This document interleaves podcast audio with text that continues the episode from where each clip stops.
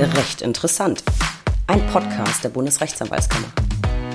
Ich bin Stefanie Bayrich, Pressesprecherin der BRAG und in der heutigen Folge geht es um das Thema Gute Gesetzgebung? Gerne. Ich begrüße Sie alle recht herzlich zur aktuellen Ausgabe unseres Podcasts.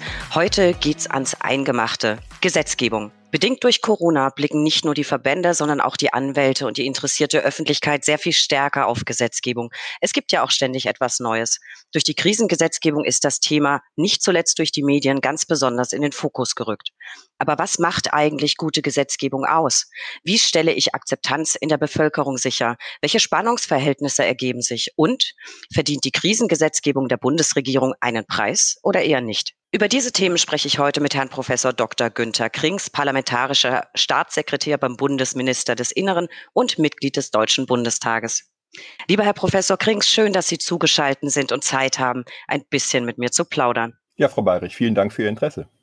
Jederzeit gerne. Ich möchte Sie unseren Zuhörern gern kurz vorstellen. Wobei, wenn ich jetzt auf meine Notizen gucke, wird so kurz jetzt auch wieder nicht. Sie sind parlamentarischer Staatssekretär beim Bundesminister des Inneren für Bau und Heimat, Mitglied des Deutschen Bundestages, Vorsitzender der Deutschen Gesellschaft für Gesetzgebung, Vorsitzender des Bundesarbeitskreises Christlich-Demokratische Juristen, Vorstandsmitglied der Deutsch-Amerikanischen Juristenvereinigung und Honorarprofessor an der Universität Köln. Lieber Herr Kollege Krings, das ist ja eine ganze Menge Zeug, das Sie da so schultern. Und ich habe unzählige Fragen. Steigen wir aber vielleicht erstmal ganz sachte ein. Dass Sie sich für viele Themen interessieren, hat ja schon relativ früh angefangen. Ich habe natürlich meine Hausaufgaben gemacht und ein bisschen Ihre Vita studiert. Sie haben ja nicht nur Rechtswissenschaften, sondern auch Geschichte studiert.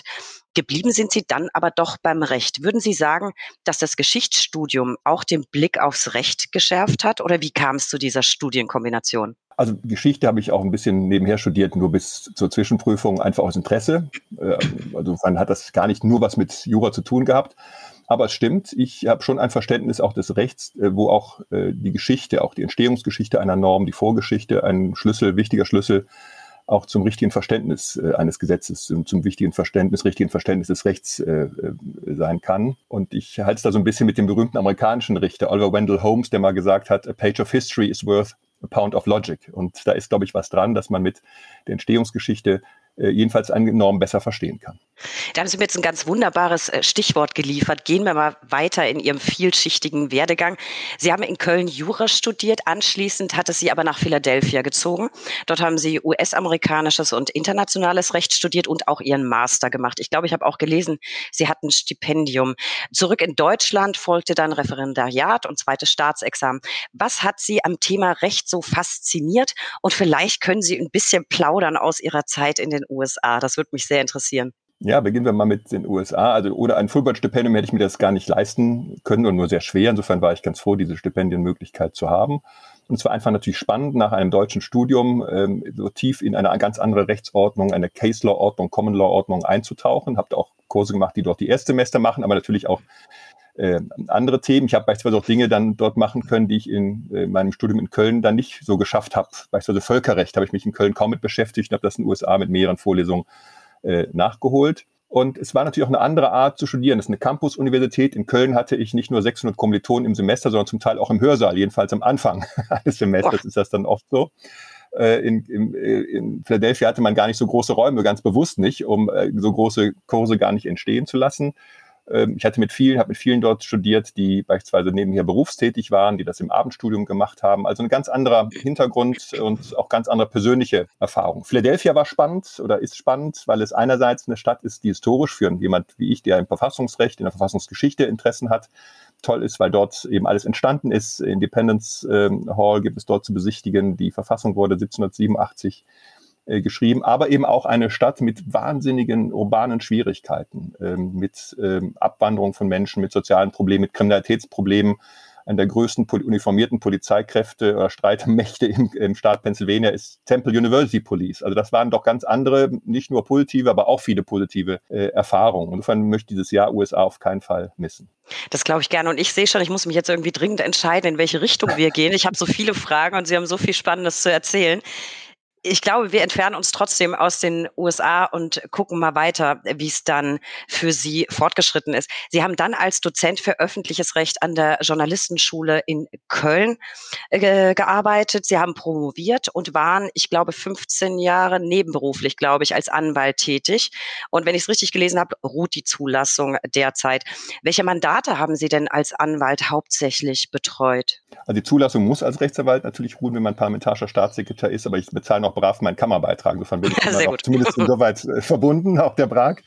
Ich habe natürlich, muss ich dazu sagen, nie hauptberuflich, äh, also Vollzeit als Rechtsanwalt gearbeitet und das neben meiner Assistententätigkeit äh, äh, insbesondere gemacht und auch neben meiner äh, Bundestagstätigkeit einige Jahre lang. Insofern maß ich mir jetzt nicht an, äh, über einen ganz super reichhaltigen Erfahrungsschatz als Anwalt zu verfügen, aber ich äh, war die letzten Jahre in einer großen Kanzlei in meiner Heimatstadt, die auf Baurecht spezialisiert ist. Und wenn man das sagt, München-Gladbach Baurecht, dann weiß man, dass es Kapellmann und Partner war, ohne Werbung zu machen, glaube ich. ähm, die äh, ähm, sind natürlich Mandate gewesen, gerade im öffentlichen Baurecht, wo ich äh, ein paar Dinge mitbetreut habe. Ich habe aber auch eine große Verfassungsbeschwerde zum Beispiel mitbetreut oder, äh, oder maßgeblich sogar äh, geschrieben. Oder wir haben, ähm, das war dann außerhalb dieser Kanzlei, auch ein, äh, habe ich einen großen Beratungsauftrag gemeinsam mit einer Unternehmensberatung gemacht zum Thema öffentliche Wirtschaftsrecht. Da haben wir ein Bundesland beraten zur Ausgestaltung. Da ging es auch schon um Gesetzgebung, bevor ich im Bundestag war wie man denn äh, öffentliches Wirtschaftsrecht so gestaltet, dass die Kommunen nicht alle ihre äh, Gestaltungsspielräume an Unternehmen abgeben. Auch ein hochaktuelles Thema immer noch. Also heißt das Thema Gesetzgebung hat Sie äh, schon sehr früh begleitet. Was ich extrem beeindruckend finde, schon fünf Jahre nach dem zweiten Staatsexamen, Herr Krings, waren Sie Mitglied des Deutschen Bundestages. Ich denke, das war so der erste richtig große Schritt hinein in die Politik, dem dann ja noch sehr viel weitere folgten. Äh, mal davon abgesehen, fühle ich mich jetzt beim Blick auf ihren Werdegang irgendwie persönlich ein bisschen schlecht. Aber äh, das ist alles sehr, sehr beeindruckend. Was hat Sie bewogen, sich in Richtung Politik zu orientieren, statt jetzt eine steile Anwaltskarriere hinzulegen oder sich ausschließlich der universitären Wissenschaft zu widmen? Also der Weg in den Bundestag oder mich einfach mal zur Wahl zu stellen für, Bundes, für den Bundestag und dann, das war auch damals ganz schön knapp noch, das war um 23 Uhr abends klar, dass ich jetzt in den Wahlkreis München-Gladbach zurückgeholt hatte für meine Partei, für die CDU das war natürlich nicht der erste Schritt in die Politik, sondern ich habe viele, viele Jahre im Ehrenamt gearbeitet dort, ja, bestimmt etwa 15 Jahre Junge Union, CDU und ohne immer auf ein Mandat oder hauptberufliche Politikerkarriere zu schielen. Gegenteil, ich habe das eigentlich lange Zeit für mich ausgeschlossen, wollte wirklich was Klassisches oder was ja, Juristisches machen. Äh, da war ich mir noch nicht so ganz sicher was, aber ich war in meinem Studium sicher und habe gesagt, nein, das soll mein Beruf werden auch. Und dann habe ich irgendwann die Chance gehabt, dieses Hobby, was ich gemacht habe, schon als Jugendlicher, als junger Erwachsener, zum Beruf zu machen. Und das war vielleicht auch dann der entscheidende Schritt. Ich glaube, alles, was nach Bundestag kommt, ob nun Funktionen in der Fraktion, ob Ausschussvorsitz, ob äh, Staatssekretär, ist dann nicht mehr so entscheidend wie die Mitgliedschaft im Bundestag, wo man wirklich für dieses Land Verantwortung übernimmt. Und äh, ich habe jedes Mal noch, ich will nicht sagen Gänsehaut, aber doch ein besonderes Gefühl, wenn ich das Reichstagsgebäude in Berlin ähm, äh, betrete. Und insofern bin ich eigentlich rückblickend sehr, sehr froh, dass ich die Chance hatte, das ist auch immer von Zufällen teilweise auch abhängig, dieses äh, politische Hobby auch zum Beruf zu machen, äh, mich für das Gemeinwesen dieser Art und Weise einzusetzen. Das, das haben Sie sehr, sehr schön gesagt, wie ich finde. Wo ich jetzt noch darauf eingehen möchte, Sie hatten es eben erwähnt, ähm, Tätigkeit als Vorsitzender. Vielleicht mal ein Blick auf Ihr zusätzliches Engagement. Ich erwähnte es vorhin, Sie sind Vorstandsmitglied der Deutsch-Amerikanischen Juristenvereinigung DAJV. Was macht die DAJV und wer kann dort Mitglied werden? Also alle Juristen können Mitglied werden, auch Jurastudenten schon. Ich bin auch als Student schon beigetreten. Und äh, wir haben immer noch sehr viel Zulauf, aber ich glaube, damals war natürlich ein ganz anderer Incentive noch da. Man weiß das oder man glaubt das ja gar nicht mehr. Es war Anfang der 90er Jahre, als ich überlegt habe, gehe ich mal ein Jahr in die USA, da gab es eben noch kaum Internet. Äh, es gab die Anfänge schon, aber man konnte sich ja nicht allumfassend über Studienangebot informieren. Und da war die DRJV oder ist sie auch heute noch eine tolle Kontaktbörse, Informationsbörse. Und äh, das ist ein Punkt auch, dass wir auch Menschen ja, unterstützen, Informationen geben, wenn sie in den USA studieren wollen. Aber es geht weit darüber hinaus. Es geht um rechtsvergleichende Themen, um äh, Eintauchen ins amerikanische Recht. Also all das, was mich zum Studium in den USA bewogen hat, das führt auch ein bisschen äh, zum Engagement äh, in der deutsch-amerikanischen Juristenvereinigung. Und natürlich gibt es dann einen klaren Schwerpunkt auf äh, Zivil- und Wirtschaftsrecht, weil die meisten, die hingehen, haben dann irgendwie doch eine Karriere als Anwalt beispielsweise vor Augen. Das ist dann meistens zivilwirtschaftsrechtlicher Schwerpunkt. Und da hat man mich halt gebeten, weil ich so ein bisschen anders bin als die anderen, äh, eine Fachgruppe zum Thema Public Law und Legislation auch zu machen, wo wir auch diesen Bereich ein Stück abdecken. Und äh, das war auch persönlich einfach nett. Also die Vorsitzenden dort jetzt, ähm, äh, Olaf Christiansen oder früher Ludwig Leindecker, sind einfach angenehme Gesprächspartner und viele da im, im, Vorstand. Ich müsste eigentlich viel mehr Zeit da investieren, aber freue mich jedes Mal, wenn ich mal Gelegenheit habe, auf eine Veranstaltung zu gehen. Vielleicht sogar physisch, nicht nur als Videokonferenz wie zurzeit. Das wird irgendwann wieder möglich sein. Ich finde es auf jeden Hoffe Fall ein sehr, sehr, sehr spannendes Thema. Studium in den USA kommt für mich leider jetzt zu spät. Die Chance habe ich verpasst. Ähm, aber da, wo ich bin, glaube ich, bin ich auch nicht so verkehrt. Äh, von DAJV zu BACDJ. Ähm, Sie sind Vorsitzender des Bundesarbeitskreises Christlich-Demokratische Juristen.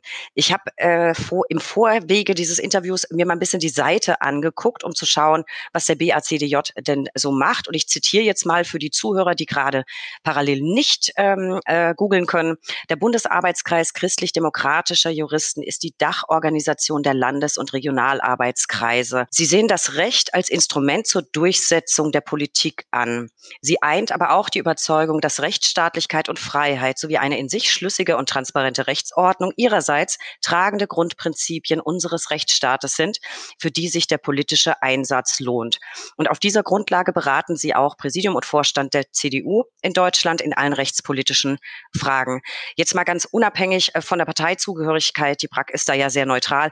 Das klingt super spannend, dieser Arbeitskreis. Vielleicht können Sie mal ein bisschen aus dem Nähkästchen plaudern plaudern. Kann denn der BACDJ aktiv Einfluss auf die Gesetzgebung nehmen? Und wenn ja, wie passiert das genau? Ja, zunächst um die parteipolitische Neutralität des äh, der Prag nochmal zu unterstreichen. Mhm. Fast alle Parteien haben inzwischen solche ähm, auch Arbeitskreise mit äh, von Juristen. Die FDP hat das, die SPD, ich meine auch die Grünen inzwischen.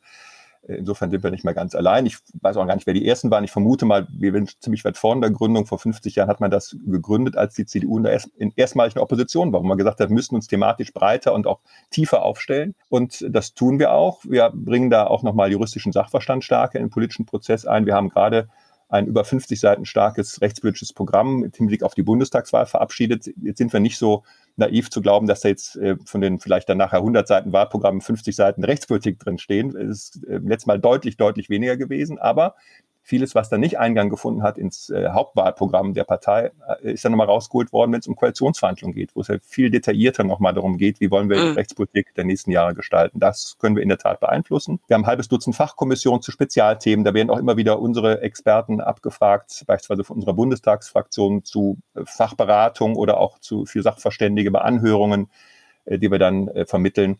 Also da haben wir vielfältige Möglichkeiten, uns einzubringen. Das, das klingt sehr interessant. Und zum Titel Gute Gesetzgebung gerne habe ich Sie ja nicht ohne Grund eingeladen. Ich muss für den Titel übrigens wieder fünf Euro ins Alliterationsschweinchen werfen. Aber sei es drum. Sie sind ja auch Vorsitzender der Deutschen Gesellschaft für Gesetzgebung. Die Mitgliederbesetzung habe ich mir vorher angeguckt, finde ich extrem spannend. Wenn ich es richtig gesehen habe, sind da nicht nur Abgeordnete dabei, Ministerialbeamte, Hochschullehrer, Rechtsanwälte, Mitarbeiter von Verbänden äh, sondern sehr, sehr viel mehr. Und die DGG setzt sich ja für eine Verbesserung der Rechtsetzung in Bund und Ländern und Gemeinden ein. Und ich weiß, dass die Arbeitsergebnisse dann auch in der Zeitschrift für Gesetzgebung publiziert werden. Jetzt mal ganz pragmatisch, Herr Krings. Verbesserung der Rechtsetzung klingt super. Aber wo genau setzt die DGG an und wie können Sie dann versuchen, Verbesserungen durchzusetzen? Also erstmal ist es irgendwie äh, richtig, dass das ein weites Feld ist, äh, aber jeder hat vielleicht so Beispiele, wo er sagt, war, das kenne ich aber ein ganz schlechtes Gesetz, äh, vielleicht viel zu viele sogar. Und insofern ist es immer einfacher, ja. da was zu finden, äh, sich über etwas zu echauffieren. Aber wir haben gesagt, unser Ansatz muss natürlich umgekehrt sein, dass wir auch mit dem Preis, dem wir gleich, gleich mal sprechen, den wir alle paar Jahre ausloben, dass wir mal sagen, wir wollen mal positive Beispiele finden. So und das ist natürlich nicht so einfach, das umzusetzen. Also ein ganz wichtiger Punkt ist ähm, Gesetzgebungslehre, wie macht man gut Gesetze, spielt in der Ausbildung der Juristen eigentlich kaum eine Rolle. Es gibt solche Kurse, die auch der Bund teilweise anbietet, so als äh, ja, äh, einige Doppelstunden, will ich mal etwas flapsig sage, angeboten, aber nicht so sehr intensiv. Äh, inzwischen machen es einige Hochschulen auch. Das könnte noch mehr sein. Das ist auch unser, einer unserer Ziele, eine unserer äh, Resolutionen, die wir verabschiedet haben, dass wir da stärker in die, äh, also das Thema Logistik, Gesetzgebungslehre stärker in die in der Ausbildung verankern. Da sind andere Staaten deutlich vor uns aber einfach der Austausch auch zwischen Wissenschaftlern, Rechtspolitikern, auch Beamten in Parlamenten, in Ministerien, ähm, das äh, ist, glaube ich, schon auch wichtig, um das Bewusstsein für die Qualität der Gesetzgebung zu stärken. Insofern ist das äh, ein komplizierter Prozess, aber auch mit vielen Rückschritten. Und wir können auch nicht sagen, dass, dass es die DGG gibt, äh, die Gesetzgebung per se besser geworden ist. Aber wir wollen eben mithelfen, dass sie besser wird. Aber das ist doch ein schönes Projekt und ein schönes Ziel. Sie sprachen es gerade selber an, die DGG vergibt einen Preis für gute Gesetzgebung. Wie kann man sich das vorstellen, jetzt so für unsere Zuhörer? Wenn ich jetzt an die letzten Podcast-Folgen denke, vielleicht besonders an Folge 10, Homeoffice, äh, da haben wir jetzt nicht so viel gute Gesetzgebung in letzter Zeit auf dem Tisch gehabt. Wenn ich jetzt nur an das MAG denke, Gesetz zum mobilen Arbeiten, ist bei unseren Experten, die ja wirklich über viel Fachwissen verfügen, nicht so besonders gut weggekommen. Nach welchen Kriterien wählen Sie denn die Preisträger aus? Wer kann Preisträger sein? Und gibt es heutzutage überhaupt noch Gesetze, die so gut sind, dass sie einen Preis verdienen? Also wenn wir das perfekte Gesetz suchen, dann glaube ich, können wir das Unternehmen aufgeben, weil das wird sicherlich nicht geben. Und ähm, nochmal, es ist immer leicht, äh, die Negativbeispiele aufzuzählen, da würden mir auch viele einfallen, ähm, bis hin zu Grundgesetzänderungen, die auch manchmal nicht besonders gut geglückt sind, mhm. wo es dann besonders ärgerlich wird, weil das äh, ist ja nun das Prominenteste, was wir haben an Rechtsnormen. Aber ähm, es gibt jedenfalls bessere und schlechtere Gesetze. Und darum geht es, glaube ich, irgendwie auch Qualitätsansätze, da wo eine gute Gesetzesfolgenabschätzung äh, gemacht worden ist, wo man die Ziele sehr klar angibt und dann auch gut ausarbeitet äh, im Gesetzestext selber, dass man ähm, äh, solche auch innovativen Ansätze, wir hatten einmal einen Preis für ein Gesetz, was äh, stärker und, und das, glaube ich, von vor fast zehn Jahren stärker auch äh, IT-gestützt äh, den Gesetzgebungsprozess äh, hervorbringt. So, bei solchen Gesetzen, die wir dann auszeichnen, kann man bestimmt immer noch Kritikpunkte finden.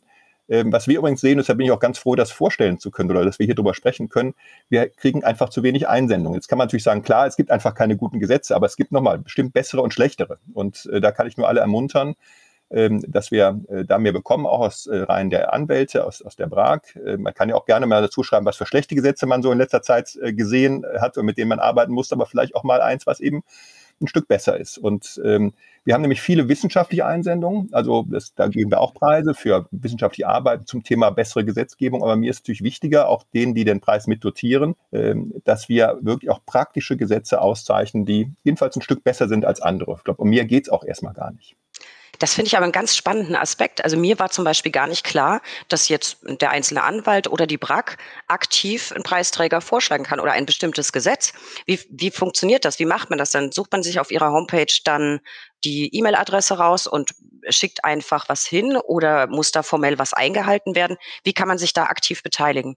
Also wir haben, machen eine Ausschreibung alle zwei bis drei Jahre. Da warten wir bewusst ähm, oft etwas länger als auch zwei Jahre, weil wir sagen, es muss eine kritische Masse auch da sein. Die letzten hatten wir beispielsweise sehr viel tolle wissenschaftliche Einsendungen, aber ein Preis, wo dann nur wissenschaftliche Werke äh, äh, Preisträger sind, ist dann auch mhm. nicht das, im Sinne des Erfinders. Also es wollen eine Mischung haben aus wissenschaftlichen äh, Werken, Dissertationen, Bildschriften, äh, anderes und aber eben auch praktische, also echte Gesetze, wenn man so will. Oder auch, haben wir auch schon äh, preisgekrönt, Gesetzesprojekte, wo jemand, ein Professorenteam beispielsweise ein neues Arbeitsvertragsgesetz geschrieben hat zum Beispiel. Das war, glaube ich, der erste Preisträger sogar, bevor ich Vorsitzender war. So, insofern kann sich da jeder melden, wenn die Ausschreibung läuft. Man kann im Prinzip sich auch schon vormelden sagen, übrigens, ich habe da was und behalte es mal im Blick. Und dann kann man dann, wenn, da, wenn wir sozusagen die formale Ausschreibung ist, das nochmal wiederholen.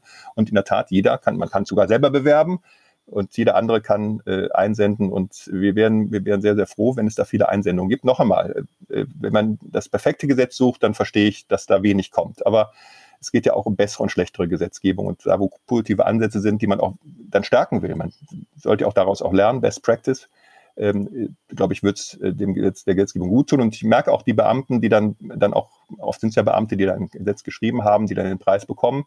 Das ist auch irgendwie Ansporn und äh, spricht sich jedenfalls in der dortigen Landes- oder Bundesverwaltung auch rum, äh, dass es sowas gibt und äh, dass man die Arbeit auch würdigt und nicht nur sozusagen darauf rumtrampelt, was da nicht so gut gelaufen ist. Zumal ja manche Verschlechterungen im Gesetz, muss ich selbstkritisch sagen, dann eher durch die Politik vielleicht äh, verursacht werden als durch die Fachbeamten in den Ministerien, weil man natürlich auch weiß, dass jedes Gesetz am Ende auch Ausdruck eines politischen Kompromisses sein kann. Ja, das ist ja meistens oder sehr häufig der Fall. Also, liebe Kolleginnen und Kollegen, alle, die jetzt zugehört haben, aufgemerkt, man kann auch selbst was einsenden. Herr Krings, wenn Sie jetzt ähm, ein paar Kandidaten in die engere Wahl gezogen haben, wie geht es dann weiter? Be bewerten Sie das ausschließlich intern oder ziehen Sie auch nochmal externe Quellen bei? Weil ich frage, weil die BRAC ja zum Beispiel auch zu vielen Gesetzgebungsvorhaben äh, Stellungnahmen abgibt. Also wir haben erstmal eine Jury, das mache ich also nicht allein, auch der Forscher nicht allein. Wir haben auch externe Leute aus den Ministerien, aus der Wissenschaft, aus äh, auch der Richterschaft. Also da schauen wir immer, dass wir einen äh, gewissen Mix haben an, äh, an Mitgliedern dieser, dieser Jury. Und dann sind wir natürlich froh um jedes, auch der Berichterstatter, es gibt ja mal dann mindestens einen Berichterstatter pro äh, Einsendung, der ist natürlich froh um jede Information, jede Bewertung, die er von außen hat. Denn klar, er wird das Gesetz selber lesen, aber wenn man nicht jetzt gerade in dem Fachgebiet wahnsinnig äh, drin ist, dann ist natürlich hilfreich von Fachleuten auch eine Einschätzung zu bekommen. Also insofern, ähm, ich gehe davon aus, dass auch die Berichterstatter das ohnehin standardmäßig heranziehen, aber ähm, vielleicht müssen wir nochmal, das meiste jedenfalls gern nochmal, dass ich auch alle nochmal darauf hinweise, schaut euch unbedingt auch die Brackstellungnahmen an. Ja, das finde ich sehr schön. Wir stecken da auch immer mit unseren Fachausschüssen sehr viel mhm. Arbeit rein. Ich bleibe dabei, Herr Grings, ich finde den Namen der Gesellschaft ganz großartig und ausschließlich gute Gesetzgebung wäre wunderbar. Ich stimme Ihnen zu, wir haben die manchmal, so ist es nicht, es sind nicht alle Gesetze schlecht, manchmal aber eben nicht. Äh, wenn jetzt äh, Sie für unsere Zuhörer zusammenfassen wollten, wenn das in der Kürze der Zeit denn möglich ist, was macht Ihrer Auffassung nach gute Gesetzgebung in allererster Linie aus? Geht es nur darum, ähm, ja, rechtliche perfekte Regelung finden, ist wohl sowieso nicht möglich, aber äh, der Perfektion nahe kommende Regelung zu finden? Oder geht es auch darum, ganz allgemeinverständliche Formulierungen zu finden, um zum Beispiel die Akzeptanz in der Bevölkerung zu erhöhen? Also zunächst muss man wirklich versuchen zu differenzieren zwischen einem politischen Ziel, was ein Gesetz verfolgt. Das äh, sollten wir nicht bewerten. Äh, man kann ein politisches Ziel ablehnen oder gut finden, aber es geht um die Umsetzung. So, und da ist erstmal die, äh, erst für mich jedenfalls wichtig, äh, dass mal die Zielsetzung auch klar angibt und dass sie auch stringent ist und dann nicht widersprüchliche Ziele verfolgt werden, dann kann schon nichts draus werden. Also wenn man oben den ersten Knopf am Hemd falsch an, falsch knöpft, dann wird es unten nicht mehr besser. So, also das heißt, es muss ein klares Ziel sein, nicht widersprüchliche Ziele und dann äh, muss man das auch offenlegen und auch schauen, wie man sozusagen möglichst effektiv äh, und klar äh, dieses Ziel erreichen kann. Dann geht es natürlich um einen äh, klaren Aufbau. Da sollten wir wirklich die Tugenden der kontinentaleuropäischen äh, Rechtswissenschaft auch, auch machen. Also ein allgemeiner Teil, besonderer Teil, dass wir äh, stringent aufbauen. Das, ob das immer die bürgerfreundlichste Art und Weise ist, äh, hat man ja damals schon kritisiert beim BGB, dass es äh, die Vorgängernormen bis hin zum allgemeinen preußischen Landrecht angeblich volkstümlicher wären. Aber wir haben nun mal diese, diesen logischen, äh, rationalen Aufbau, den sollten wir pflegen.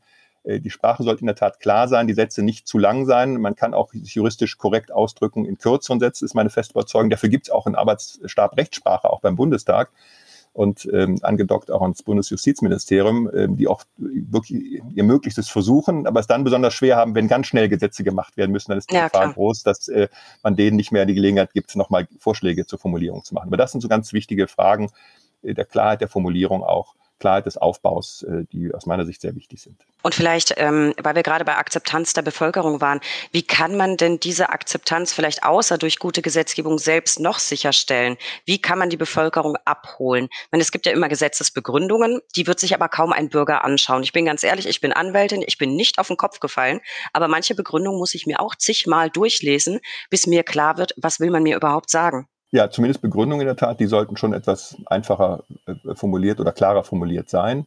Aber ich glaube, dass wir auch wahrscheinlich den Anspruch gar nicht einlösen können, dass alle Gesetze so ohne weiteres für jeden Laien verständlich sind. Da, wo das wie im Strafrecht und so weiter vielleicht besonders wichtig ist, da muss es natürlich äh, auch, auch möglich sein, dass man als Nicht-Jurist versteht, worum es, worum es geht.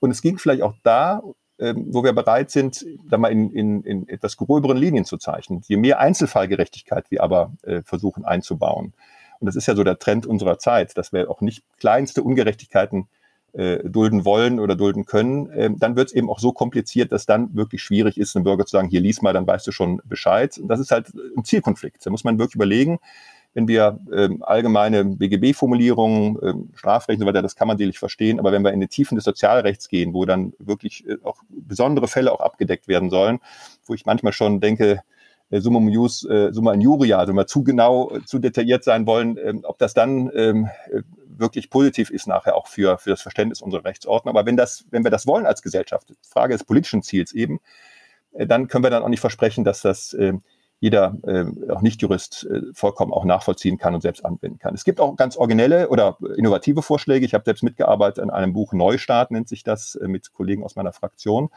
Ähm, da, äh, und insbesondere Thomas Heim, ein früherer Justizsenator aus, aus Berlin, hat ähm, das initiiert. Da haben wir beispielsweise gesagt, wir sollten eigentlich verbindlich sagen, bei Gesetzen muss ein Flowchart, ein Flussdiagramm hin, um den Ablauf auch, gerade wenn es um Verwaltungsausführung geht. Ob das jetzt für den normalen Bürger so wichtig ist, aber für die Rechtsanwender wäre das unwahrscheinlich hilfreich und auch für den Gesetzgeber, weil er dann kontrollieren kann, klappt das überhaupt, was ich darauf vorschreibe? Habe ich da irgendwie nicht einen Gesetzestext, der nachher gar nicht anwendbar ist? Also ein gutes Gesetz, das hätte man vielleicht eben nur ergänzen müssen, muss auch ein gut anwendbares äh, Gesetz sein, mhm. was auch wirklich gut zu vollziehen ist, sonst führt es eben auch zu Ungerechtigkeiten im Vollzug.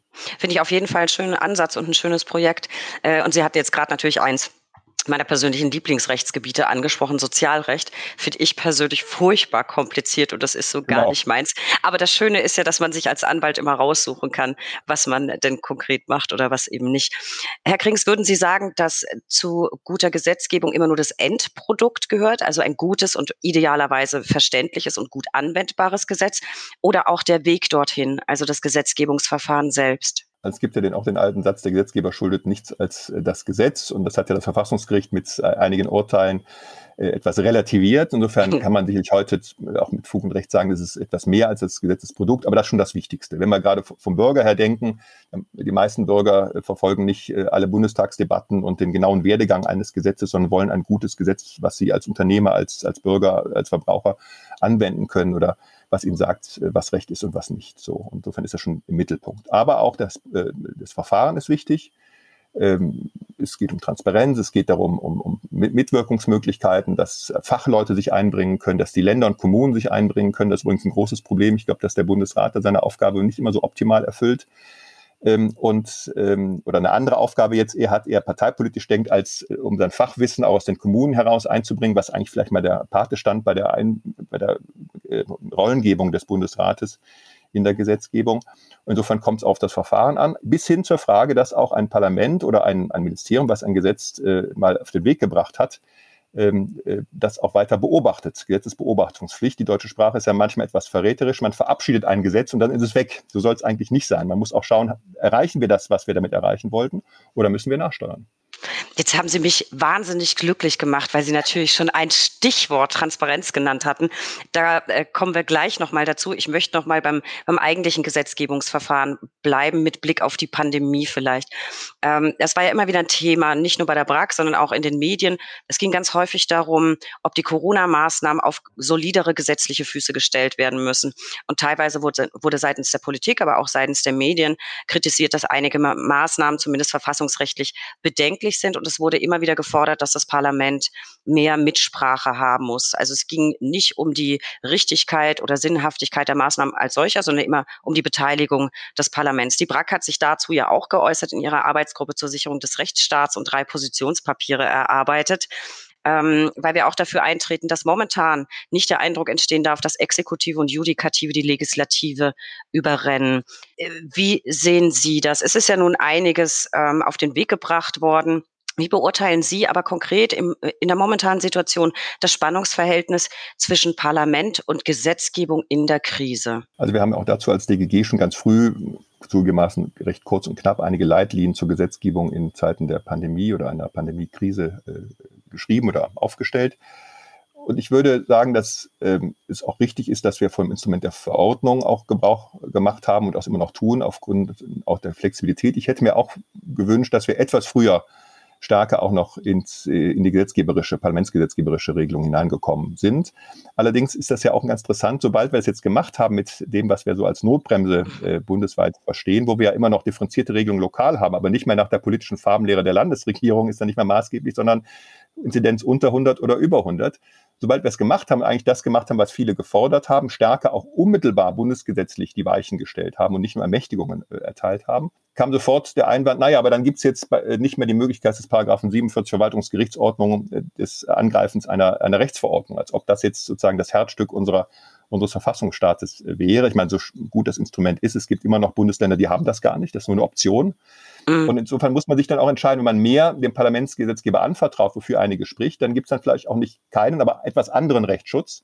Und da fand ich die Diskussion oft etwas widersprüchlich, dass teilweise die gleichen, die gesagt haben, mehr äh, parlamentarische Entscheidungen, dann gesagt haben, naja, aber die Rechtsverordnung war irgendwie doch besser, weil man da mehr Rechtsschutzmöglichkeiten hatte. Ich glaube, am Ende gibt es auch einen gewissen Spielraum. Nicht alles ist verfassungsrechtlich determiniert. Also äh, es gibt eben äh, auch eine politische Entscheidung, will ich etwas durch Gesetz oder durch Rechtsverordnung regeln. Die Rechtsverordnung muss klar nach Inhalt, Zweck und Ausmaß bestimmt sein. Kann man im Einzelfall auch darüber diskutieren, ob, ob das immer optimal äh, so erfüllt war. Äh, aber das ist trotzdem eine politische Entscheidung, Gesetz oder Rechtsverordnung. Und es ist auch letztlich eine politische Gestaltungsentscheidung, ob Bund oder Land etwas regelt. Der Bund kann seine Gesetzgebungskompetenz hier selbst ausüben. Er kann sie auch im Sinne von Verordnungsermächtigung an die Länder weiter delegieren. Beides ist möglich und nicht alles, was man politisch hin und her diskutieren kann, ist dann auch gleich schon mit dem Verdikt verfassungswidrig. Ja, das, das glaube ich auch. Und ich habe das auch sehr genau beobachtet. Liegt allein schon an, an, an meinem Job, dass man das immer beobachten muss. Ich fand es auch ganz interessant, dass zu Beginn immer wieder die Forderungen aufgestellt wurde, der, der Bund muss jetzt mal stärker sich einbringen und nicht alles den Ländern überlassen. Gut, wir leben in einem föderalen System ähm, als der Bund das dann gemacht hat, äh, gingen die ganzen Verfassungsbeschwerden ein. Ich weiß gar nicht, wie hoch die Zahl aktuell ist. Also weit über 200 sind es aktuell, glaube ich. Ich weiß nicht, ob sich das noch erhöht hat. Vielleicht ist das so ein bisschen auch die Sache. Wir leben alle in einer Zeit, die für uns nicht ganz einfach ist. Und vielleicht ist das Gras auf der anderen Seite immer grüner. Ich, ich kann es nicht recht beurteilen. Aber vielleicht nochmal mit Blick auf die Krisengesetzgebung des Bundes während der Pandemie. Herr Krings, würden, die, würden Sie sagen, die Krisengesetzgebung des Bundes Bundes hat einen Preis für gute Gesetzgebung verdient oder eher nicht? Das ist jetzt natürlich das gemein, ist, ne? Aber das ist schwierig. Also man erstmal, wenn überhaupt äh, man an Preiswürdigkeit oder an gut oder schlecht oder an, an positive Verdikt denken kann, dann muss man natürlich immer sagen, wie schnell das alles gehen musste, wie wenig man auf Vorbilder zurückgreifen konnte. Ich meine, wenn überhaupt äh, man hier auch vielleicht bessere und schlechtere äh, Gesetze oder Gesetzgebungsakte differenzieren will, kann man das sicherlich nur mit einer äh, gewissen Rückschau auch tun. Jetzt sicherlich noch gar nicht, aber natürlich ist hier von der Formulierung äh, bis hin zur Entstehung äh, nicht alles optimal. Aber nochmal, es waren auch ganz schwierige äh, Rahmenbedingungen. Ich denke da immer ein bisschen an äh, Theo Weigel, der als Finanzminister mal mit einem sehr kritischen äh, Bericht des Bundesrechnungshofes konfrontiert war bei der deutschen Einheit 1990, was da alles angeblich falsch gemacht worden ist, hat er an den Rand geschrieben, bitte Wiedervorlage bei nächster Wiedervereinigung. Also, äh, aber da ist natürlich schon was ja. dran. Also wenn wir halt aus, ihr müsst natürlich jetzt auch lernen daraus. Ich hoffe nicht, dass wir bald wieder eine solche Pandemie äh, erleiden. Und ich glaube, man hat auch manche Fehler eher im letzten Jahr verziehen als in diesem Jahr. Da würde ich auch sogar selbstkritisch sagen, dass wir jetzt nicht nur bei der Gesetzgebung vielleicht den letzten Sommer nicht überall hinreichend genutzt haben, um uns vorzubereiten, bis hin zu Unternehmerhilfen und so weiter, äh, wo wir dann doch schon ein paar Monate in der Pandemie waren. Und da haben wir vielleicht manche Wochen im letzten Sommer, wo die Zahlen runter waren, nicht, nicht hinreichend äh, genutzt. Aber noch einmal, insgesamt finde ich, haben wir das nicht schlecht gemanagt. Das ist, bezieht sich nicht nur auf die Gesetzgebung, sondern insgesamt auf die auch exekutiven Maßnahmen. Insofern bin ich da nicht, äh, nicht so negativ in der, in der äh, Grundeinstellung. Aber ja, Preis für gute Gesetzgebung, soweit würde ich jedenfalls zurzeit nicht gehen. Aber das haben wir, glaube ich, auch immer wieder hinreichend betont. Es ist eine, eine absolut neue Situation. Wir haben sehr gelobt, wie schnell am Anfang Maßnahmen, die notwendig waren, auf den Weg gebracht wurden. Das hat exzellent funktioniert und hätte man in der Geschwindigkeit vom Gesetzgeber vielleicht auch gar nicht so erwartet. Also wurde wirklich schnell reagiert, alles getan, was getan werden musste. Ich hatte aber auch so das Gefühl, so ab Sommer, Herbst hatte man das Gefühl, jetzt kann man mal sagen, so die Gewöhnungsphase ist jetzt vorbei. Aber ich würde ich auch sagen, ein, äh, ja, gerne. Ja, wenn ich eine Bemerkung oder zwei Bemerkungen machen darf. Erstmal natürlich muss man auch fairerweise jetzt sagen, das heißt, es sind ja auch immer nur bestimmte Fachleute in Ministerien, im Gesundheitsministerium, im Innenministerium, in anderen damit betraut. Also die hatten natürlich schon äh, wirklich Wochen, Monate, äh, wo die, ich sag mal etwas überspitzt, nur zum Duschen nach Hause gegangen sind. Also dass ja. die natürlich jetzt äh, auch mal vielleicht mal durchgeschnauft haben äh, in, im letzten Sommer, gerade äh, wenn das äh, um, um weitere Gesetzgebungsprojekte äh, geht, war auch vollkommen verständlich.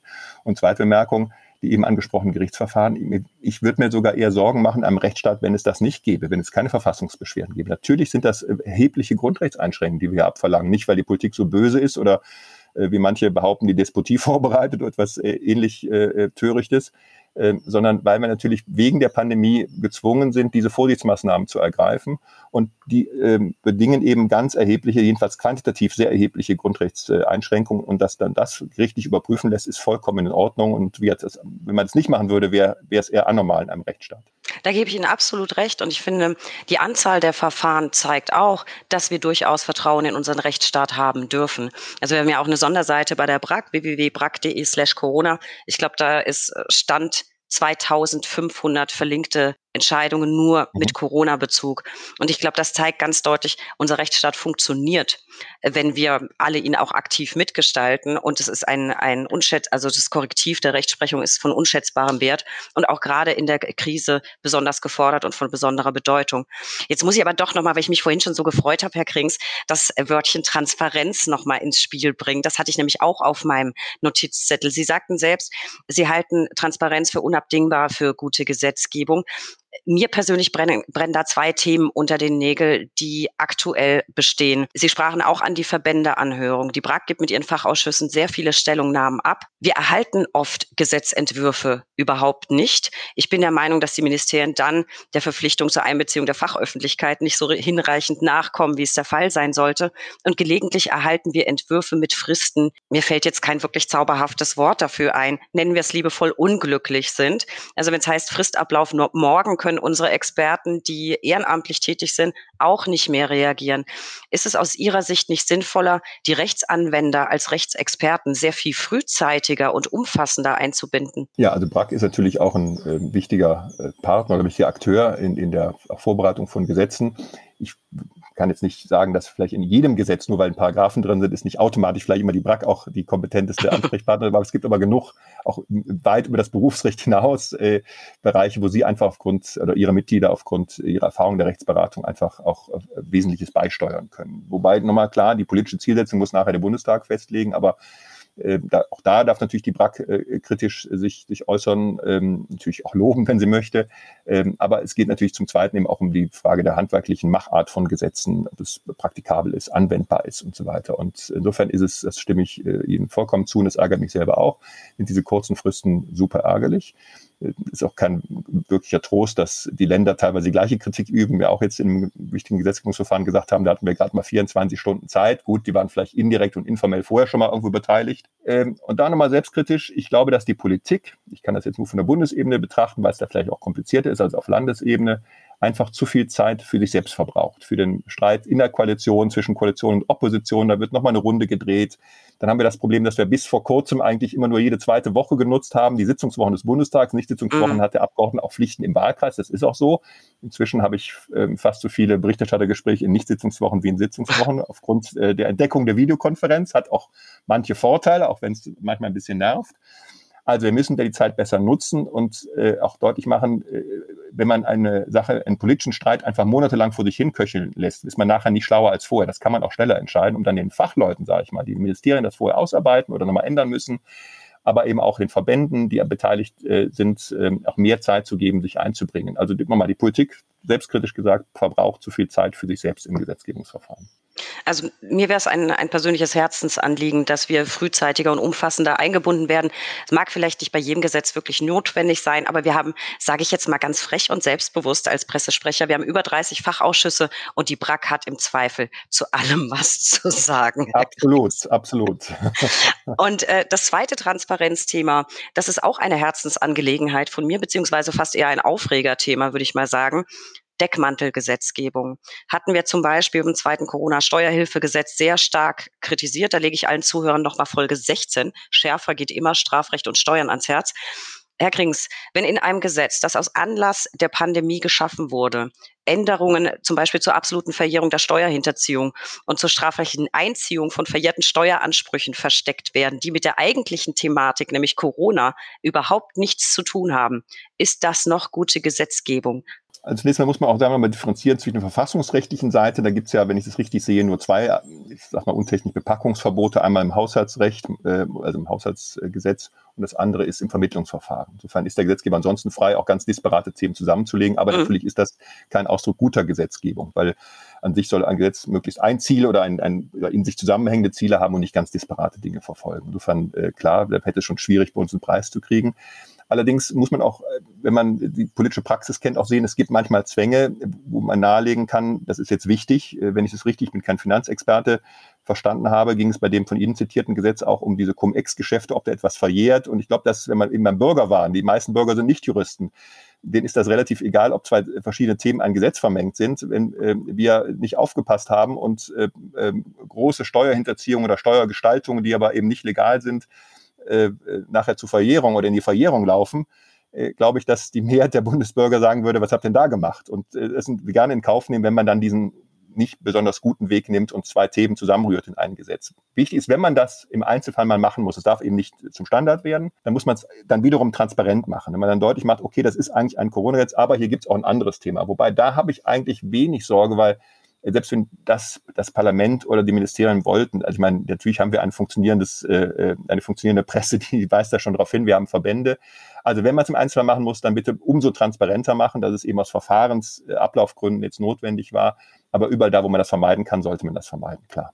Ja, das denke ich auch. Und ich glaube, so, also aus meinem persönlichen Rechtsempfinden heraus war dieses Thema jetzt äh, absolute Verjährung, Steuerhinterziehung nicht so brandeilig. Und ich fand es schon nicht so wirklich zauberhaft, das in Corona-Gesetzgebung zu verstecken. So habe ich es empfunden. Das hätte man, glaube ich, auch separat machen können. Lassen, lassen wir das. Das ist eben also ein persönliches Aufregerthema von mir und vor allem auch äh, von unserer Vizepräsidentin, die eben für das Thema zuständig ist. Aber Mag es ist ja nichts passiert.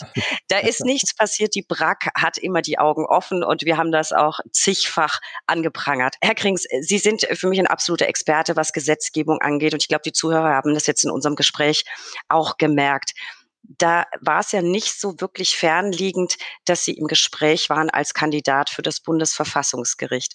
Bedauern, äh, bedauern Sie es sehr, dass es beim letzten Mal nicht geklappt hat und würden Sie immer noch mit dieser Position liebäugeln? Also ich erstmal bin sehr gern Abgeordneter, ähm, zwar in der Reihenfolge Abgeordneter, natürlich zurzeit auch gern im äh, Innenministerium Staatssekretär, aber vor allem Abgeordneter. Insofern ist es mir wichtig, parlamentarischer Staatssekretär mit der Betonung zu sein. Insofern habe ich äh, hat es mich nicht gedrängt äh, nach einer anderen Position. Ich fand es aber doch sehr ehrenhaft für so ein Amt. Das war ja dann damals sogar die Frage, sogar Präsident des Verfassungsgerichts zu werden, ins Gespräch gewacht worden zu sein von meiner eigenen Fraktion.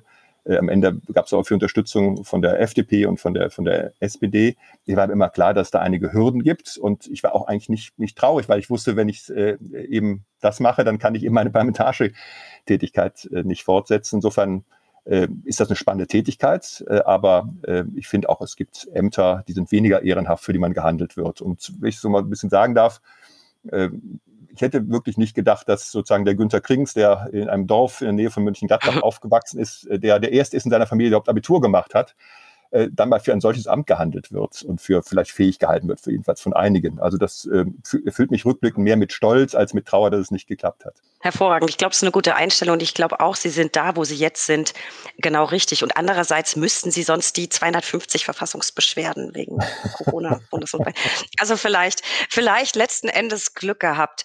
Und bleiben wir mal dabei, nicht, dass es ihr Lebenslauf nötig hätte, der ist ja so schon beeindruckend genug. Aber steht bei Ihnen noch was auf der Agenda? In welche Richtung soll es weitergehen, wenn Sie einen Wunsch frei hätten und falls Sie uns das verraten möchten, Herr Krings? Also ich bin eigentlich immer gut damit gefahren, äh, das, was ich gerade mache, sehr ordentlich und sehr zu versuchen, es jedenfalls ordentlich und gut zu machen und habe nie immer auf den nächsten Job äh, geschielt. Also selbst als ich Staatssekretär wurde, war ich, glaube ich, die ersten Wochen mindestens mal mit dem Amt etwas gefremdet, ob das wirklich so richtig war, die äh, auch spannende Tätigkeit innerhalb der Fraktion dafür als stellvertretender Fraktionsvorsitzender aufzugeben. Insofern habe ich keine konkreten Pläne, äh, außer sozusagen dem konkreten Plan, dass ich wieder für den Bundestag kandidiere. Ich bin im letzten Jahr bereits aufgestellt worden, hoffe, meinen Wahlkreis wieder äh, zu, äh, zu gewinnen. Das ist schon mal an sich ein sehr wichtiges Ziel. Hoffe auch noch weiter inhaltlich gestalten zu können in der Rechts- und Innenpolitik oder auch in meinen Ehrenämtern, die über die wir eben gesprochen haben. Insofern habe ich darüber hinausgehend keine Pläne. Ich glaube, das ist auch immer eine gute Grundeinstellung. Und ganz, ich muss das ja mal betonen, parteiunabhängig drücke ich Ihnen von Herzen die Daumen, dass es auch wieder klappt. Danke. Ich habe eigentlich keine Zweifel dran weil Sie gerade sagen, bei dem, was Sie tun, sind Sie immer ganz dabei. Das Gefühl habe ich auch. Wenn wir jetzt noch mal schauen, was Sie gemacht haben. Sie waren ja auch Mitglied des Rechtsausschusses, sind jetzt beim Ministerium für Inneres das lässt uns ja mal so in zwei verschiedene Bereiche reinlinsen, wenn Sie es uns denn gestatten. Gibt es aus Ihrer Sicht ein Spannungsfeld zwischen Bereich Inneres und Recht? Das können Sie ja jetzt richtig gut beurteilen. Und falls ja, in welcher Hinsicht? Also es gibt eine thematische Überschneidung. Ich war auch Fraktions, äh, stellvertretender Fraktionsvorsitzender für die Bereiche Innen und Recht gemeinsam. Das ist auch so üblich seit vielen Jahren. Ich glaube, wir sind doch nicht die einzige Fraktion, die das zusammenbindet. Also offenbar sieht man doch auch Zusammenhänge. Aber es gibt natürlich auch ein Spannungsverhältnis. Und äh, das ist ganz klar. Es geht einmal natürlich im BMI nicht nur, aber eben auch um das Thema Sicherheit. Und es geht im Justizministerium nicht nur, aber auch um das Thema Freiheit. Aber auch wir finden Freiheit gut und auch das Justizministerium äh, äh weiß sicherlich, was Sicherheit äh, bedeutet. Und insofern, ähm, äh, glaube ich, ist es für, für einen Staat auch gesund, wenn die beiden Ministerien auch einen gewissen Widerstreit haben und dass man sich gegenseitig auch ein Stück, auch, ist auch eine Form von Checks and Balance. Man darf es nicht übertreiben, es darf nicht zu Blockade ausarten, wo man manchmal den Eindruck hat in der Vergangenheit, aber in der Regel funktioniert das eigentlich auch, äh, auch ganz gut. Und Spannungsverhältnis heißt allerdings nicht, dass ein Nullsummenspiel ist. Also ich bin schon ähm, sehr strikt gegen die These, dass äh, je mehr Sicherheit, je weniger Freiheit und umgekehrt. So funktioniert es, glaube ich, nicht. Ich glaube, dass Sicherheit das Fundament für unsere Freiheit bildet. Aber wenn Sicherheit das Fundament ist, steht sie auch unten und die Freiheit oben. Und insofern ist das, glaube ich, ein ganz gutes Bild, um auch dieses Spannungsverhältnis und dieses Verhältnis zwischen Freiheit, Sicherheit, zwischen Justiz und äh, Innenpolitik auch etwas zu beleuchten. Das war jetzt so plakativ, das könnte man sich glatt auf ein T-Shirt drucken lassen, Herr Krings. Hervorragend. Jetzt möchte ich mal ein bisschen weg von dem Politiker und ein bisschen mal hin zum Menschen Krings. Wenn ich mir Ihre ganzen Funktionen anschaue, ich habe es ja gleich zu Beginn gesagt, das ist wirklich eine Menge Holz. Äh, der damit verbundene Zeitaufwand ist ja ganz sicher unfassbar groß. Dann noch das ehrenamtliche Engagement, Ihre Professur. Wie schaffen Sie das? Ihr Tag hat doch auch nur 24 Stunden. Haben Sie überhaupt noch Freizeit? Die Freizeit, finde ich, muss man sich nehmen. Ich hatte beispielsweise gestern hatte ich zwischen verschiedenen Videokonferenzen mal so gut zwei Stunden Zeit, da habe ich im Fahrrad eine größere Runde äh, gedreht, habe ich immerhin ja, bis zur niederländischen Grenze von hier München das war ausgeschafft. Äh, also äh, ich versuche schon genau diese, diese Freiräume zu schaffen, sonst geht das auch nicht. Und mal zu sagen, das geht, den Termin kann ich jetzt mal nicht machen. Und da bin ich immer auch um Verständnis ähm, ich habe in der Tat auch mal das eine oder andere Mal überlegt, hab, hat man zu viele Ehrenämter und frage auch manchmal dann den Vorstände, soll man mal einen Wechsel in irgendeiner äh, Form machen. Ähm, bisher äh, habe ich dazu selten mit Anführungszeichen Erfolg gehabt. Ähm, also ich schaue auch sozusagen, was ich kann ich mir noch zumuten. Also noch komme ich mit diesen ganzen Bällen in der Luft sozusagen jonglieren ganz gut zurecht. Aber es ist auch klar, ich äh, sehe auch meine Grenzen und äh, will auch Zeit für mich haben, für äh, Freunde, für Familie. Also das ist mir schon wichtig. Ja, unsere Zuhörer sehen das jetzt nicht. Wir sind ja über Video auch verbunden. Sie sehen zumindest erstaunlicherweise trotz der ganzen Tätigkeiten ziemlich entspannt aus. Und wenn ich so in mein eigenes Bild, äh, Bild gucke, ehrlich gesagt auch sehr viel entspannter als ich. Wenn die Zuhörer sehen auch sehr gut haben, aus. ja, aber nicht entspannt. Wenn die Zuhörer nachher abgeschalten haben, Herr Krings, hole ich mir von Ihnen mal ein paar Entspannungstipps. Also Sie sehen sehr, sehr, sehr entspannt und gechillt aus, trotz des ganzen Stresses. Bleiben wir mal ein bisschen persönlich, Herr Krings. Wie ist es Ihnen im letzten Jahr ergangen? Wir haben es gerade gehabt, vielfältige Aufgaben. Konnten Sie das überhaupt alles aus dem Homeoffice erledigen? Wie haben Sie es gemacht? Wie muss man sich das Leben als Abgeordneter und parlamentarischer Staatssekretär in Pandemiezeiten vorstellen? Alles per Video? Mussten Sie viel rumreisen?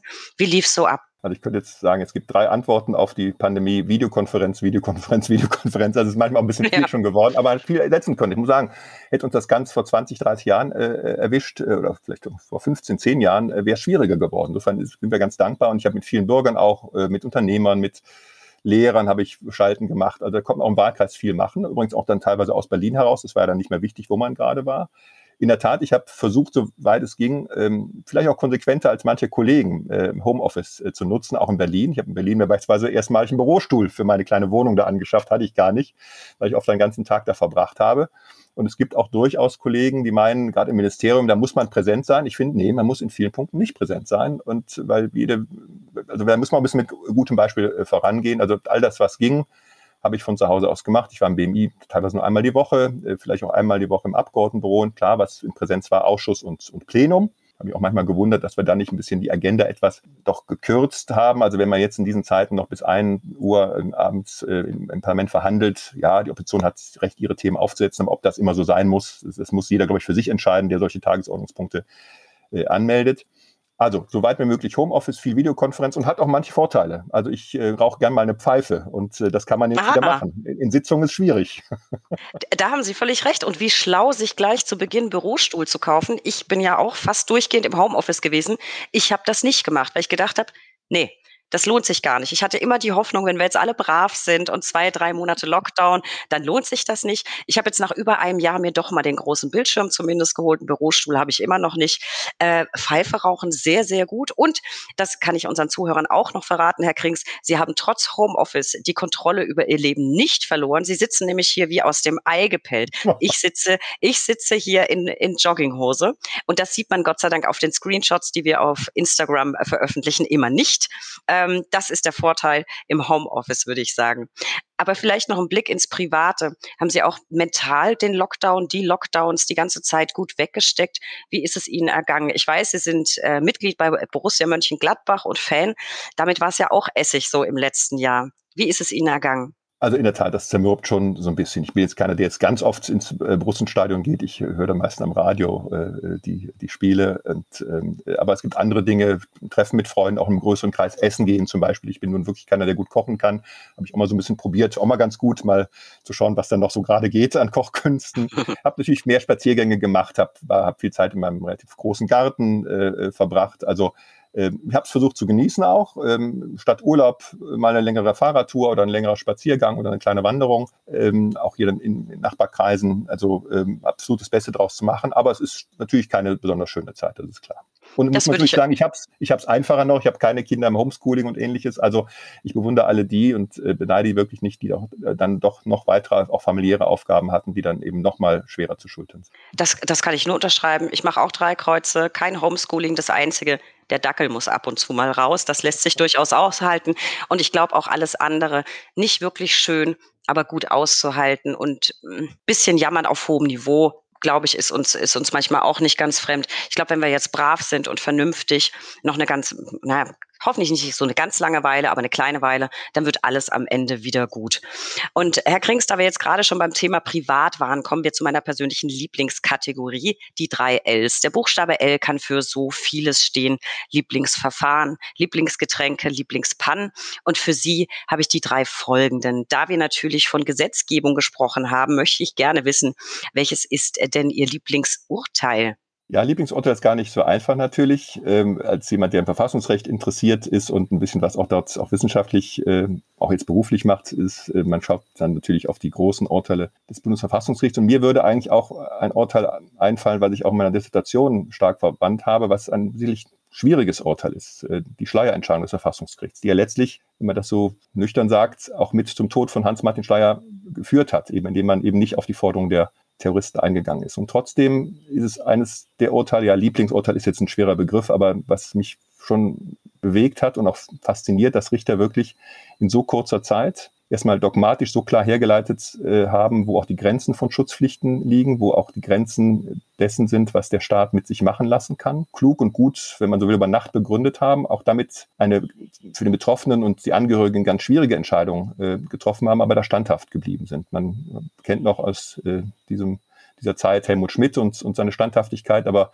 die Richter haben, glaube ich, äh, entsprechende Wertschätzung verdient. Insofern ist diese Entscheidung auch als Schutzpflichtentscheidung, das war das Thema meiner Doktorarbeit für mich immer noch ganz weit vorne.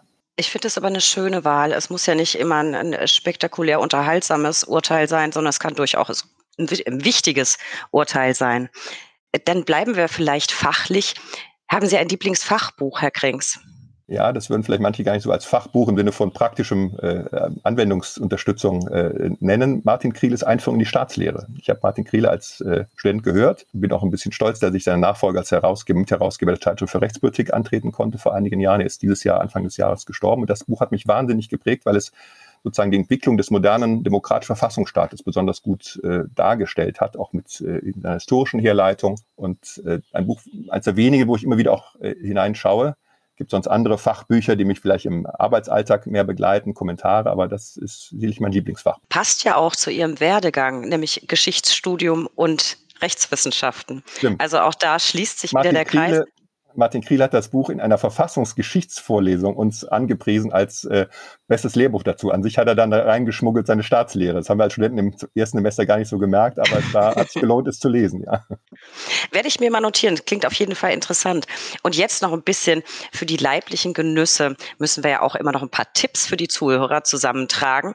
Welches ist Ihr Lieblingsessen, Herr Krings? Also ich esse gerne und ja auch viel, muss man sagen, manchmal auch zu viel. Äh, deutlich äh, besser bin ich im Essen als im Kochen.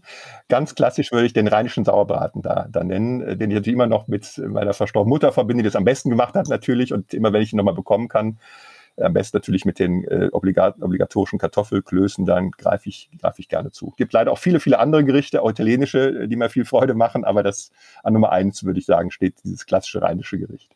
Eine schöne Wahl und ich glaube, das ist der Klassiker. Es gibt immer irgendein Gericht, das niemand so gut macht wie die Mama oder die Oma. Das ist, das ist bei mir auch nicht anders.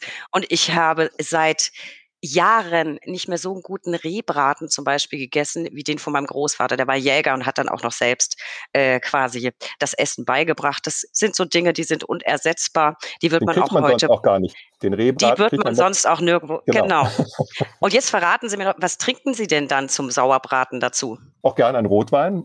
Ähm, äh, also das äh, ist immer gut und ähm, ich trinke auch natürlich sonst gerne ein, ein Bier, am besten, übrigens am liebsten ein bayerisches, aber äh, ich glaube zum, zum Sauerbraten am liebsten ein Rotwein. Bayerisches Bier, das höre ich persönlich sehr gerne. Ich komme ja, komme ja eben äh, aus Unterfranken, gehört ja zu Bayern und wir haben es ja auch Wirklich? erfunden. wir, genau. wir haben es ja also, quasi also, erfunden, ja. das Bier. Am liebsten ähm, fränkisches und, Bier. ja, fränkisches Bier ist sehr, sehr, sehr gut. Und äh, wenn wir schon dabei sind, bei Wir haben es erfunden, nochmal an alle Schwaben, die Brezel haben auch wir erfunden. Jetzt habe ich das nochmal irgendwie festgezurrt.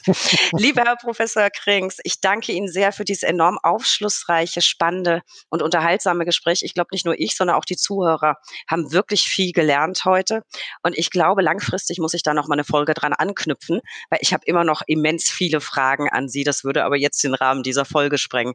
Ein Wort an unsere Zuhörer. Besuchen Sie uns gerne auf unserer Sonderseite www.brack.de slash Corona mit tagesaktuellen Infos rund um die Pandemie.